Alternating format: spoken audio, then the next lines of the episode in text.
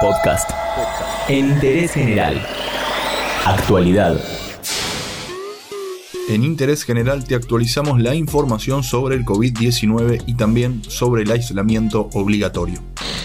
Según el último reporte del Ministerio de Salud, hay 5.208 casos del nuevo coronavirus confirmados en Argentina y en total se recuperaron de la enfermedad 1.600 personas.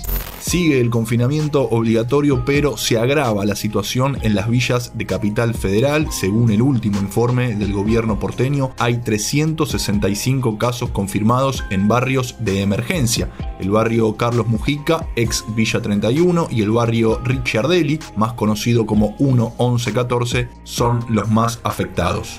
También te contamos que el gobierno sumó más empresas al programa de asistencia de emergencia al trabajo y la producción, por el cual el Estado paga el 50% del salario de los trabajadores del sector privado. Ahora también podrán acceder al beneficio aquellas entidades con más de 800 empleados y también las que no hayan aumentado su facturación más de un 5% entre el 12 de marzo y el 12 de abril.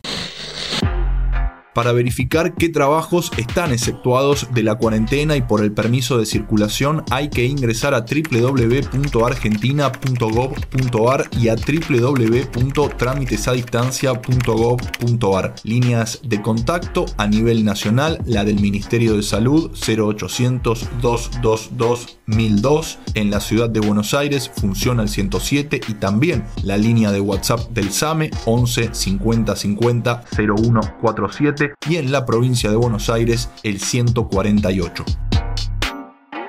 Todo lo que querés saber está en interésgeneral.com.ar.